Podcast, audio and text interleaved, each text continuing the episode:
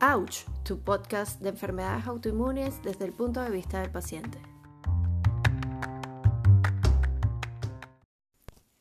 ...19 de noviembre de 2019... ...desde hacía un mes, en nuestro país Chile... ...se vivía un gran estallido social... ...que trajo consigo manifestaciones, saqueos, descontrol y otros...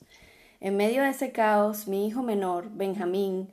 ...un niño sano, enferma repentinamente del estómago... ...pero Nada hacía presagiar lo que venía. Una tormenta llegaba a nuestra familia.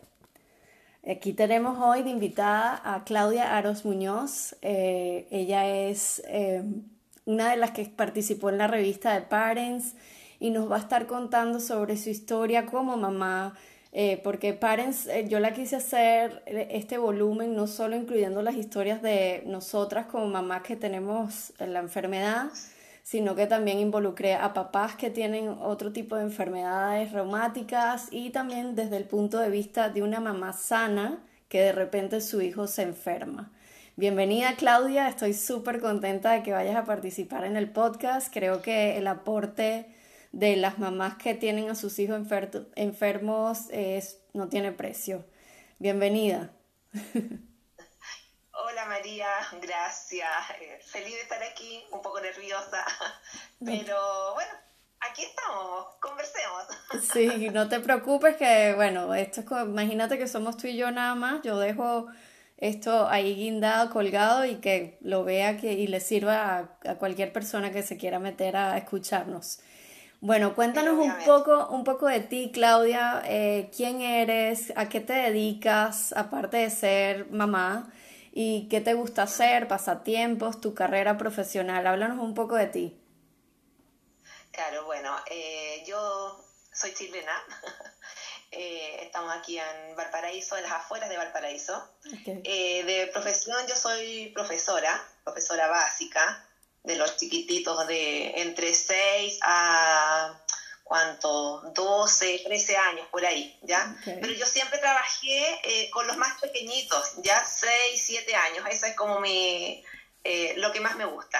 Eh, pero cuando yo me convertí en mamá, dejé de ejercer de profesora y, mm, y por mi hijo llegué a todo lo que es el mundo de masaje infantil.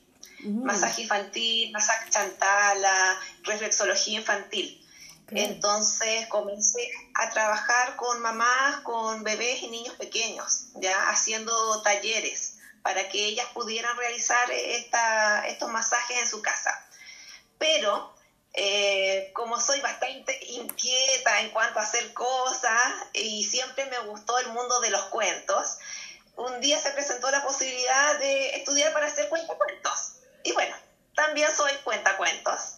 Y en este momento estoy cursando un diplomado de literatura en primera infancia. ¿Qué tal? Entonces, tú me preguntas qué es lo que te gusta, aquí está. los cuentos, los libros, todo lo relacionado con el mundo infantil. Ya, oh. eso es como lo, lo, que amo, lo que amo hacer, lo que me encanta. Qué maravilla, eh, tenemos eso en común y creo que me despertó también por el tema de mis hijas He estado inmersa completamente en los cuentos de niños desde que nacieron. E incluso he estado tratando de, desarrollar ese área de la ilustración otra vez. Yo estudié arte eh, por, al principio recién graduada del, colegio, pero me desligué completo del dibujo y con todo eh, ver las ilustraciones de los libros de mis hijas me volví a apasionar por el dibujo. Y cada vez que veo un curso o algo vuelvo a retomar el, el tema de los cuentos. ¿Dónde estás haciendo tu curso, tu, tu diplomado de, de, literatura? Es una fundación aquí en Chile. Ah, eh, Lectura Viva se llama. ¿Cómo se llama? Sí. Lectura Viva. Ay, y ofrecen online, yo quiero. Sí, mira, de hecho hay una chica de Colombia que ¿Ah, ella lo está tomando, porque en este momento es como, claro, está online por todo este tema de la pandemia. Entonces, es, bueno, es bueno. Ah, maravilloso, lo voy a tomar en cuenta. Ya lo, ya lo anoté aquí en, mis, en mis anotaciones. Si bajo la mirada es porque a mí me gusta tomar apuntes, ¿ok? Sí, eh, Te, ok, vamos ahora a entrar ya en el tema de la entrevista, que es tu hijo Benjamín. Quiero que nos hables un poco de Benjamín como tal, como niño, y que nos cuentes un poco la experiencia de esos primeros días, cómo comienzan los síntomas de Benjamín, pero sobre todo, ¿qué sientes tú cuando entiendes que tu hijo puede tener la posibilidad de, de desarrollar una enfermedad? y cómo manejas todas esas emociones que te genera la incertidumbre de esta idea de mi hijo tal vez tiene algo de verdad, porque ya como tú como mamá lo notas, ¿no? Cuéntanos tu experiencia. Primero háblanos de Benjamín. Perdón que la pregunta era larga. No, mira, bueno, eh, Benjamín en este momento él tiene 14 años. Él, él, es un niño exquisito, siempre lo fue, los que lo conocen pueden dar fe que es un niño súper de piel, amoroso, muy querido por sus amigos, regalón. Entonces, él, pucha, es, es, maravilloso, no es porque sea mi hijo, pero de verdad es un niño súper querido por todas. Entonces, eh, ahora tiene 14 y esto comenzó cuando él recién había cumplido 13 años. ¿ya? Él eh, estuvo de cumpleaños y una amiguita, una compañera, eh, sabía y llegó un día al colegio con una bolsita de bolitas de chocolate. ¿Ya? Y él, o sea, imagínate, a uno, a cualquiera le hacen un regalo de chocolate feliz. Entonces él también llegó feliz a la casa y después del almuerzo comió bolitas de chocolate y empezó a sentirse mal en la tarde y al mm. día siguiente ya amanece definitivamente enfermo del estómago. Pero uno que dice, pucha, comió muchas bolitas de chocolate. Claro. Le hicieron mal. Pero comenzaron a pasar los días y Benjamín empezó, no se pasaba este dolor de estómago, comienza con fiebre, eh, comienza a bajar de peso, él es delgado y bajó mucho peso. Y esto ya se mantuvo, se mantuvo por alrededor de un mes. Eran cosas así, no, no, no remontaba, decaimiento, eh, el problema del estómago. Y uno obviamente ahí se da cuenta, pucha, algo pasa. O sea, ya no fue el, simple chocolate que se comió. Claro. Hay algo más. Y bueno, eh, hasta que un día, más o menos cuando ya había transcurrido un mes, me llama en la mañana, estábamos los dos solos, mi otro hijo estaba en el colegio, mi marido había ido a trabajar y gritando que tenía, le dolían los glúteos y no podía moverse. Y de hecho, de sacarlo de la cama fue una cosa, una odisea. Eh, después de eso terminamos en urgencia con un diagnóstico totalmente nada que ver con lo que se era realmente, que en ese momento no lo sabíamos. Y bueno, y ahí obviamente uno como mamá, papá, pucha, el susto, la preocupación. Ves que tu hijo en lugar de mejorarse va sumando dolencias, va sumando molestias, una temperatura anormal permanentemente, y, después de un mes, o sea, e, este dolor tremendo y con los días comienza a aparecer inflamación. Empieza que no podía doblar la mano, eh, no pudo, tenía una premiación en el colegio, no pudo ponerse zapatos para poder ir a premiación, por lo tanto no pudo ir. Eh, la rodilla comienza cada vez más grande inflamarse, entonces ya todo esto ya no era normal. Sí, ya cuando ya, y eso es una de las cosas que dicen los médicos, si, si prevalece por varias semanas, incluso a veces te dicen hasta más de seis meses, supuestamente es cuando ya te dan el, el diagnóstico oficial de alguna enfermedad reumática. Este, ¿cómo, ¿Cómo manejaste estas emociones y qué, emociones has podido identificar durante este proceso de ti como mamá? Mm, bueno, imagínate, o sea, eh, fue así un tremendo balde de agua fría ver que en vez de mejorarse se enfermaba más. Eh, y pucha, bueno, uno se hace igual la valiente, ¿eh? Claro. pero igual cuando tú te das vueltas así te, corre la lagrimita, obvio, porque no sabes, eh, era esa incertidumbre de cómo va a amanecer mañana. Claro. ¿Qué va a pasar mañana? Entonces, en ese momento, eh, claro, tú te preocupas, tú no sabes, eh, no tienes una respuesta clara, comienzas con un desfile de médicos y que te dicen una cosa, te dicen otra, no, si es una gastroenteritis, no, porque más encima comenzó con síntomas de, de resfrío, así, no, si es el resfrío y el resfrío que se le fue al estómago y le está afectando y eso hace que le duele, no sé qué. Okay. Eh, o sea, mucha, mucha ignorancia también con el tema de cómo identificar estos síntomas por parte de, los médicos que te vieron al principio. Yo les, les recomiendo, en, el, en la revista yo les dejé un artículo de cómo manejar la incertidumbre y estoy segura que vas a estar de acuerdo, pero uno es que yo les digo, creen un plan adaptativo. Cuando les empiece a suceder esto, mucho hay que dejar soltar y dejar de ver qué va a pasar y dejar que esto suceda este, dejar que fluyan todos los pensamientos negativos relacionados y tratar de no eh, aferrarte a ninguno porque realmente no sabes lo que está pasando. Este, Y tomar una decisión creo que es lo más importante. O sea, ya cuando, por ejemplo, en Claudia decide llevarlo al médico, eso ya es una toma de decisión. Pero yo te quería preguntar específico. En el artículo compartes, y ya lo acabas de mencionar, que no te dan un diagnóstico definitivo, tuviste que pasar por varios médicos y yo te quería preguntar como mamá, ¿cómo manejas este proceso? Porque aparte seguías viendo a tu hijo adolorido y qué consejo le darías a algún papá que esté pasando por lo mismo que no le terminan de dar este diagnóstico definitivo. Claro, bueno, mira, una de las cosas es no buscar en internet porque uno se pone a buscar y te sale al tiro lo más trágico, lo más terrible, y tú con eso al final te llenas de pensamientos, ideas negativas y empiezas a pensar, a asustarte tú mismo.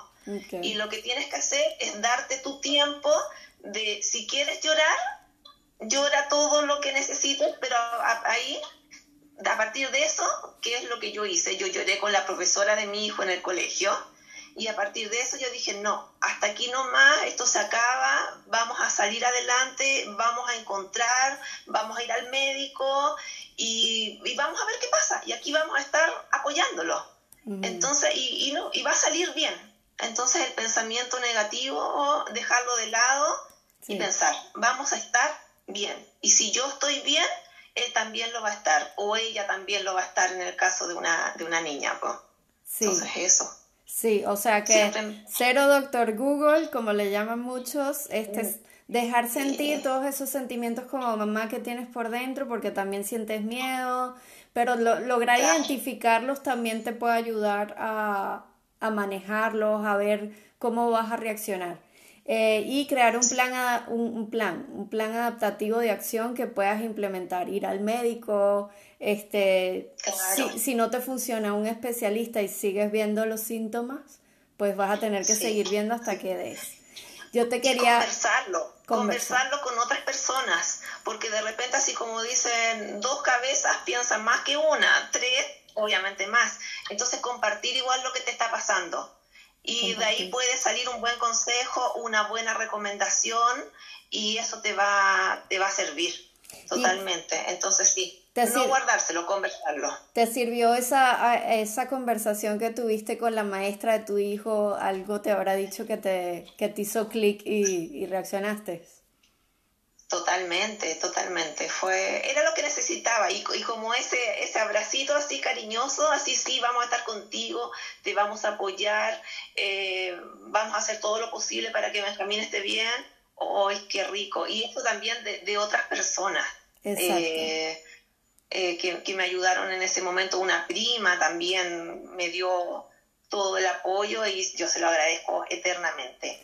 Entonces es necesario conversarlo, compartirlo, no, no guardárselo lo que te está pasando. Exacto. Yo quería preguntarte, eh, ahora ya cuando, eh, desde el periodo que empieza Benjamín a tener síntomas, a que te dan el diagnóstico oficial, primero, ¿cuánto tiempo pasó? Y lo otro que quería que me contaras es, ¿qué sentiste en ese momento que ya te dijeron un diagnóstico oficial a Benjamín? Y como mamá, ¿cómo te tomaste el tema de los medicamentos?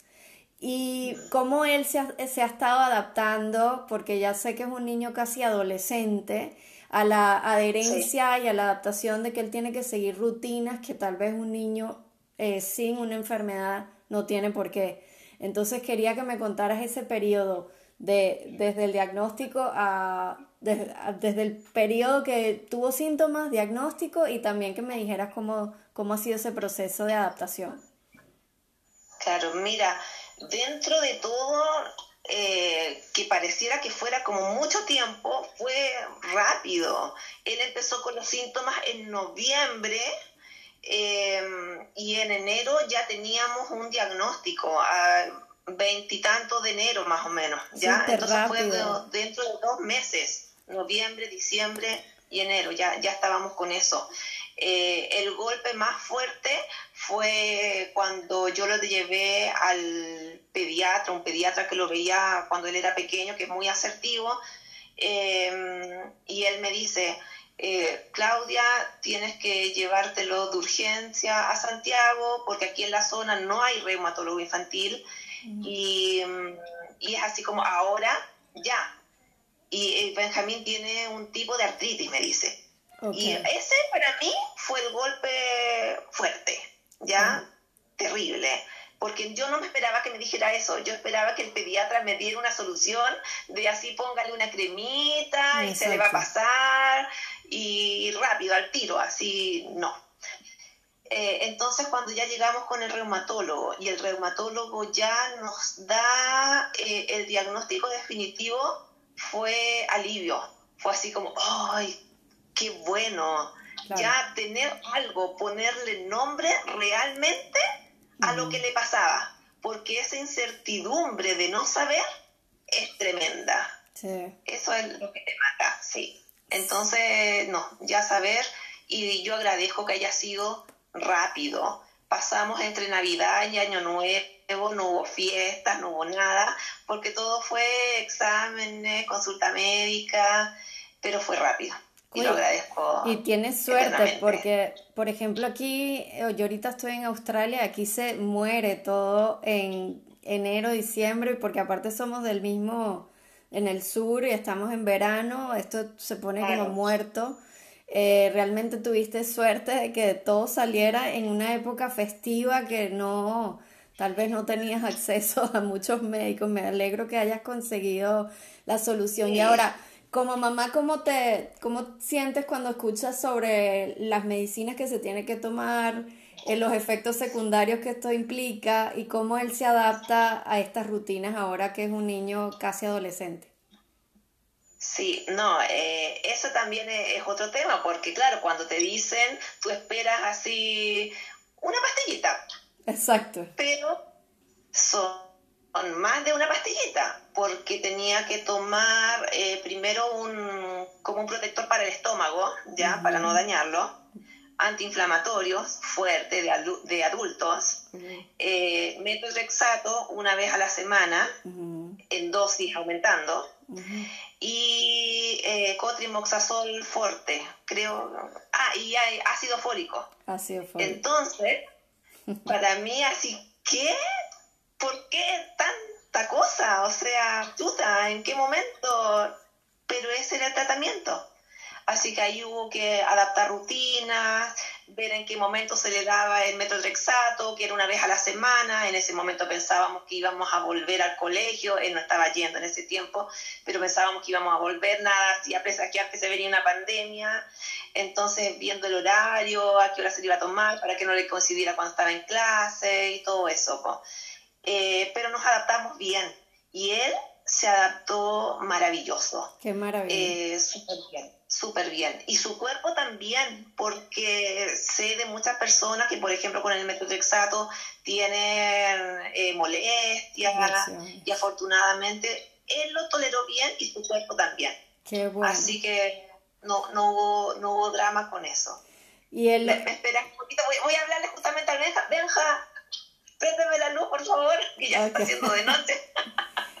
Qué bueno saber eso de Benjamín y siento que también la personalidad del niño, escucharlo, siento que puede influir mucho. Eh, hace poco conversaba con Lili, eh, Liliana Martínez, argentina, y ella me dice que ella eh, tuvo artritis idiopática juvenil, pero que a sus, incluso a sus 17 años, no estaba consciente realmente de cuál era el efecto que tenían estas medicinas para su cuerpo. Y el, el niño siento que es, es muy inocente eh, y ve las cosas con mucho optimismo. Esto yo lo he hablado con Paloma, que también ellos aceptan la enfermedad muy distinta a como la acepta un adulto, incluso a mí, que fue temprano, pero no, no en etapa de niña, sino a los 21. Para mí fue desgarrador, lo, lo sufrí mucho. En cambio, siento que los niños lo ven con mucho optimismo. ¿Cómo, cómo sientes tú como mamá, cómo lo ve Benjamín? No, él, él lo tomó bien, así como, qué bueno que hay un tratamiento, qué bueno que con esto, que me va a ayudar. Eh, lo tomó súper positivo, la verdad. Súper. Qué bien. Y, y lo mismo, así lo que yo decía, de, de, no buscar los síntomas y cosas, tampoco leer tanto de, sobre los medicamentos porque también te asusta. Y un consejo que me dio mi médico a mí y se lo doy a las mamás que tal vez se preocupan más que el propio niño, porque como les digo, el niño tal vez no está consciente. Pero a las mamás, mi médico aquí me decía, ponte los efectos secundarios en la parte de atrás de tu cabeza como in the back of your head. Póntelo atrás, no le des importancia. Eh, porque sí, a la final es lo que tienes que hacer y si estás constantemente pensando, esto me, es, me va a dar todos estos efectos secundarios, no puedes avanzar. Claro. Sí. No, justamente. por eso hay, que dejarlo ahí, hay, que conocerlo, sí, tener la información.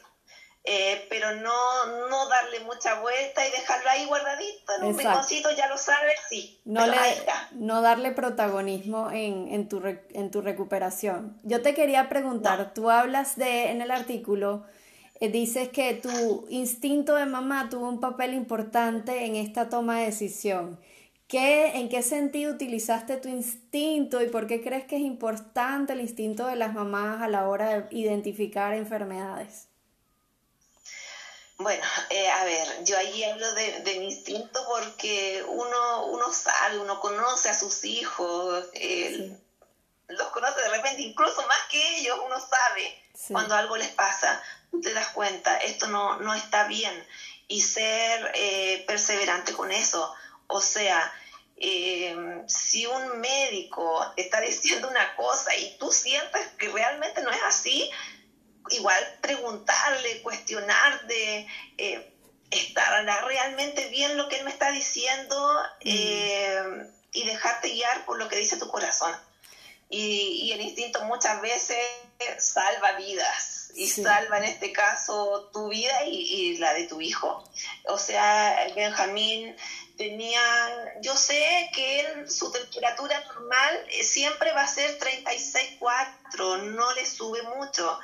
Entonces, él durante todo este tiempo con temperatura, bueno, cuando estuvo así como con el pic de todo, llegó a temperaturas de 39,8, 39,9, uh. pero se mantenía constante en 37,6, 37,5 y los médicos, varios que lo vieron, no, si no, no, tiene, no tiene fiebre. Entonces decían, es una temperatura anormal, para el niño no es normal. Y mm. él ya con eso se sentía bien. Entonces tu instinto te dice. Al final, sí, sobre todo en tu caso que tuviste que pasar por varios médicos, varios médicos como diciéndote cosas que tú dices, no, esto a mí no me está cuadrando, no me parece que, que, mi hijo está actuando como él normalmente actúa, este, y lo tienes que llevar al médico. Sí, realmente. Claro, eh, el instinto es eso, me encantó esto que dices, de conocer, pero sobre todo de ser persistente, seguir insistiendo hasta que des con un resultado que tú sientas y te sientas contenta y aliviada como mamá. Sí, totalmente, siempre. Entonces yo me guío, la verdad, por, el instinto, tal cual. Al final, al final uno, como tú dices, uno es el que conoce al niño. Mira, em, también nos hablaste una, una palabra que me, de estas que me enganchó del artículo, es el renacer de Benjamín. Tú dices que ahora que ya pasó un año, Benjamín es como si hubiese vuelto a nacer. Eh, como mamá, yo quería preguntarte, ¿cómo ves el futuro de Benjamín? Y también, ¿cómo sientes que la comunidad de pacientes en Chile te han ayudado a tener una visión de Benjamín a un futuro? Mira, eh, lo que te decía, pensemos positivo, yo lo veo bien, lo veo que él va a estar bien. Eh, digo que renació porque en este momento volvió a hacer las cosas que a él le gusta hacer, por ejemplo, salir a andar en bicicleta, eh, poder caminar por el bosque, eh, que son cosas que, pucha, que hace un tiempo eran imposibles. Entonces volvió, el otro día yo hacía, subí una publicación de la escala de mi casa, ahora él la sube corriendo y bajando como si nada, y es una simple escala para muchas personas, pero para mí así como, oh, qué importante, sube corriendo y bajando. Eh, entonces, ese es un renacimiento. No podía hacerlo y ahora lo hace sin darse cuenta. Retomar sus actividades de niño normal, los juegos, eh, todo. Todo, todo, sí, sí. Si no fuera porque estamos en estos tiempos pandémicos, él estaría haciendo muchas más cosas eh, que le gustaría poder realizar. Porque siguen, siguen dando clases clases en, el, en, la casa, están en el, el colegio en la casa. Sí, mira, em, están, está la opción, pueden ir presencial o estar virtualmente. Y la verdad que el médico aconsejó que él estuviera virtual, claro. mientras todavía está tomando metotrexato, ¿ya? Eh, vamos a ver qué pasa más adelante. Pero la verdad que él se siente cómodo estando desde la casa. Obviamente, como todo niño extraña poder ver a sus compañeros y cosas. Em, pero le funciona, le funciona igual desde la casa. Y lo que me preguntabas de la, de la comunidad, eh, no, la verdad, he encontrado una comunidad maravillosa.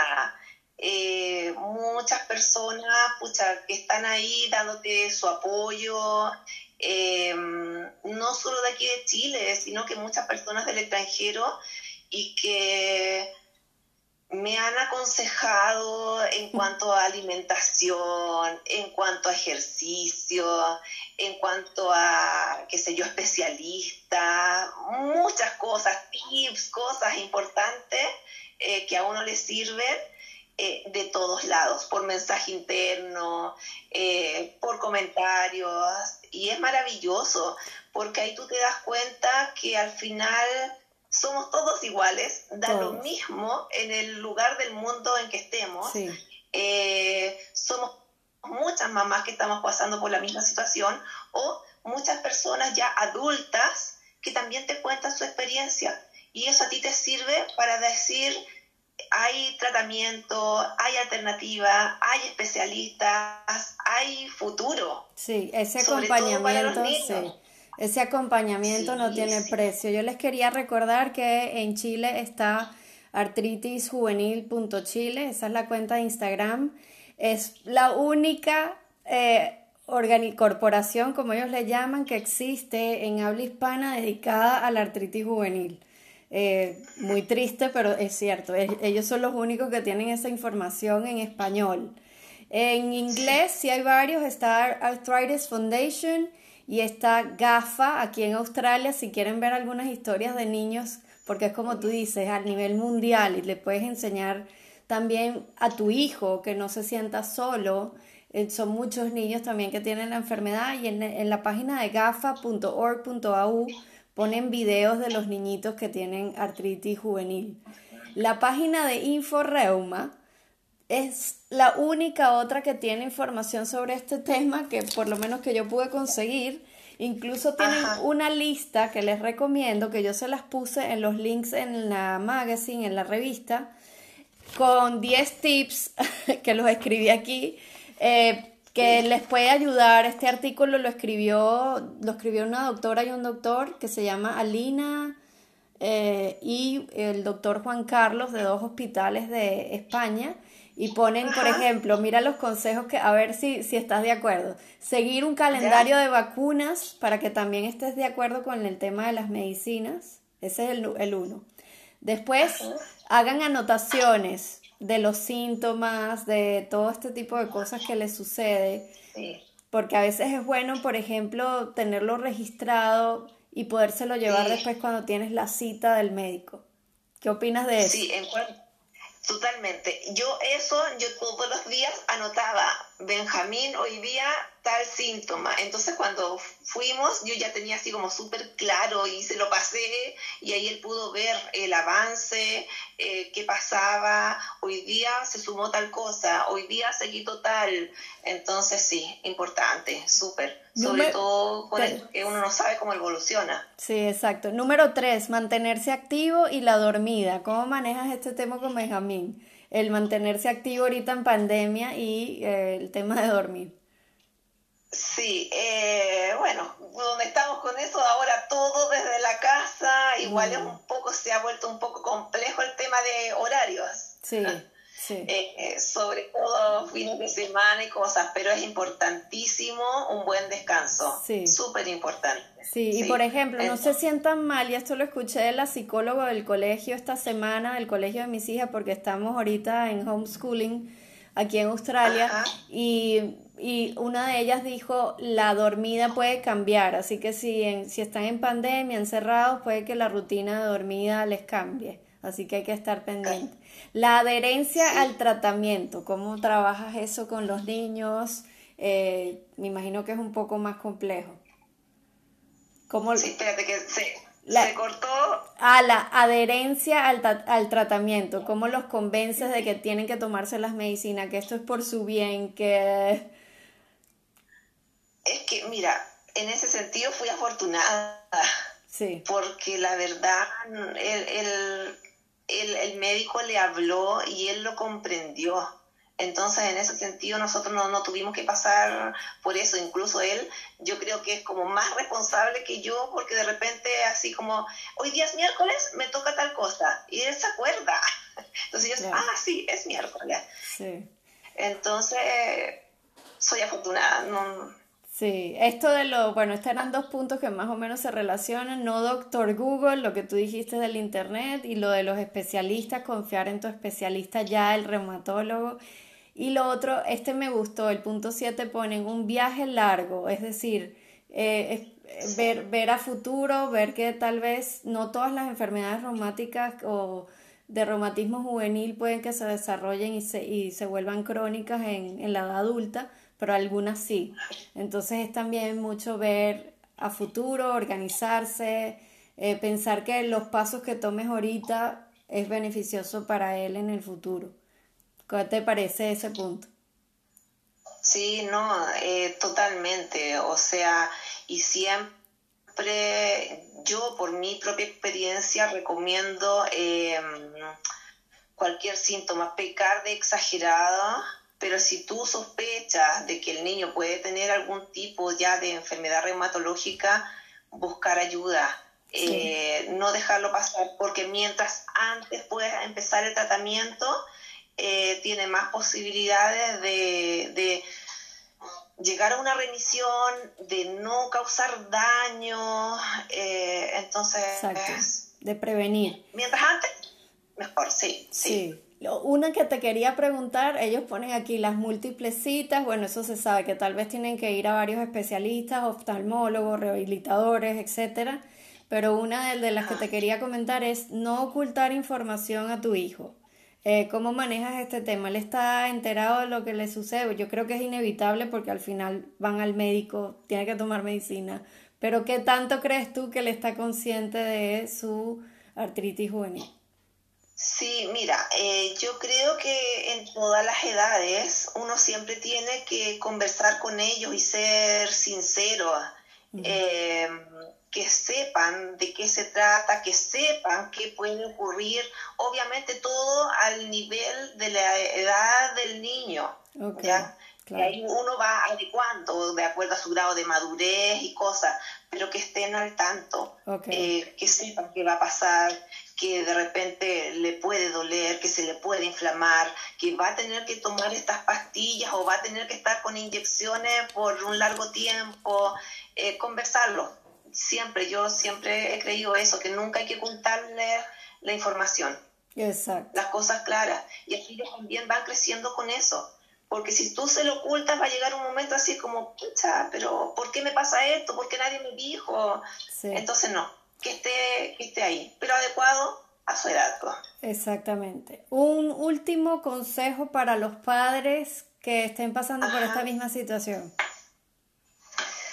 Un último consejo, eh, siempre pensar positivo, siempre creer en tus hijos, en lo que ellos te digan, eh, muchos besos, muchos abrazos, porque eso es sanador también, los besos y los abrazos son sanadores. Entonces, mucho, mucho contacto, mucha conversación, em, como dicen por ahí, eh, escucharlos con los oídos y escucharlos con los ojos, mirarlos, mirarte, eh, eso, y ser positivo ser positivo, que tu hijo, que tu hija va a estar bien. De repente el camino va a tener bases, va a tener cosas, pero al final eh, van a salir adelante. Se pueden demorar un poco, unos antes, otros después, pero, pero de a poquito vamos a ir avanzando. Me encantó lo que dices de creer en tus hijos, porque yo siento que cuando tu hijo viene a decirte me duele algo, no puedes desvalidar su dolor, no puedes decirle, no, no, a ti no te duele ahí, no, hay que creerle, sí. Es importantísimo. Me encantó ese mensaje final y Claudia, bueno, antes de despedirme quería preguntarte cuál es tu cuenta de Instagram. ¿Tienes alguna otra cuenta que te puedan seguir en las redes sociales? Bueno, eh, por todo esto del tema de, la artritis, tengo, eh, mi hijo tiene artritis, como súper fácil de recordar, y por todo el tema de, aquí, de, la lectura, eh, tengo lectura desde la cuna, eh, que en este momento no, está muy actualizado porque lo del diplomado la verdad que me quita, me quita tiempo, tengo harto que, estudiar ahí, pero si les interesa pueden empezar a revisar más abajito algunos posts que hay, cosas interesantes que le pueden servir a las mamás embarazadas, mamás con niños pequeños, mamás con bebés. Y en el tema de la artritis, mi hijo tiene artritis, ahí yo voy contando eh, cómo fue, cómo ha sido la, evolución de Benjamín, ya desde el día uno hasta cómo vamos en este momento. Y, y si les sirve, pucha, yo feliz, la verdad. Y si me quieren mandar algún mensaje, porque de repente, ¿sabes qué me pasa eso? Todas las semanas recibo algún mensaje de alguna mamá que está en la misma situación y, y, de repente muchas veces solo quieren que ser escuchadas. Hablar, sí. Y, sí, y uno la verdad está ahí, yo no tengo ningún, ningún problema en eso. Eh, poder acompañarnos, crear estas redes de apoyo son súper importantes y sobre todo en estos días que no podemos tener esa presencialidad, eh, yo lo agradezco un montón. Sí. Así que Bienvenidos todos. Ya saben, lectura desde la cuna y mi hijo tiene artritis, las dos cuentas de Instagram. Eh, Claudia, bueno, me gustaría saber si tienes en la mira crear algunos libros ilustrados para niños donde se les explique la artritis idiopática juvenil. Eh, para mí eso no tiene precio, aparte que casi no hay en, en español. Sí, verdad. Eh, puede ser una, una buena visión a, futuro. Bueno, te, lo esperaremos con ansia y me avisas para, para hacerle publicidad. Ojalá que sí. Una ilustradora, mucha, genial. Sí, después para poner el libro aquí acompañando a los otros. Me encanta. Muchísimas gracias Claudia, de verdad que un placer conocerte y sé que tu mensaje le va a llegar a muchas, ya saben que la pueden contactar, eh, mamás que estén en la misma situación, que quieran hablar. Esto no solo le sirve a mamás como Claudia que son sanas, sino también a nosotros que tenemos artritis reumatoide, que muchas tenemos el miedo de qué pasa si se les desarrolla la enfermedad a nuestros bebés. Así que para mí es como que me estás, me estás nutriendo de toda tu experiencia. La realidad, yo me beneficio de esta conversación mucho. Un abrazo enorme y bueno, un beso a Benjamín, que no lo conozco, pero le deseo una vida llena de muchas cosas buenas y que vea ejemplos como Marta, que ha vivido Marta de hashtag con artritis, que, que desde pequeña hay muchos ejemplos preciosos, incluso Claudia Nusa, que es una guerrera, o sea, la verdad es que tenemos mucho que aprender de los niños con artritis juvenil. Un beso, Claudia. Realmente. Gracias a ti por invitarme, un gusto haber conversado, eh, lo pasé bien y genial, maravilloso. Hasta la próxima. Esto ha sido todo por hoy en el podcast, espero les haya gustado y puedan compartirlo con sus familiares y amigos. Chao.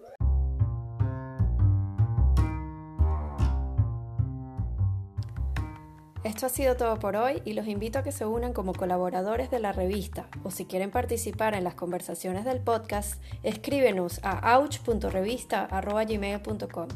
Siga nuestra cuenta de Instagram en ouch.revista. Queremos saber de ti, queremos saber tu historia. Únete a la conversación.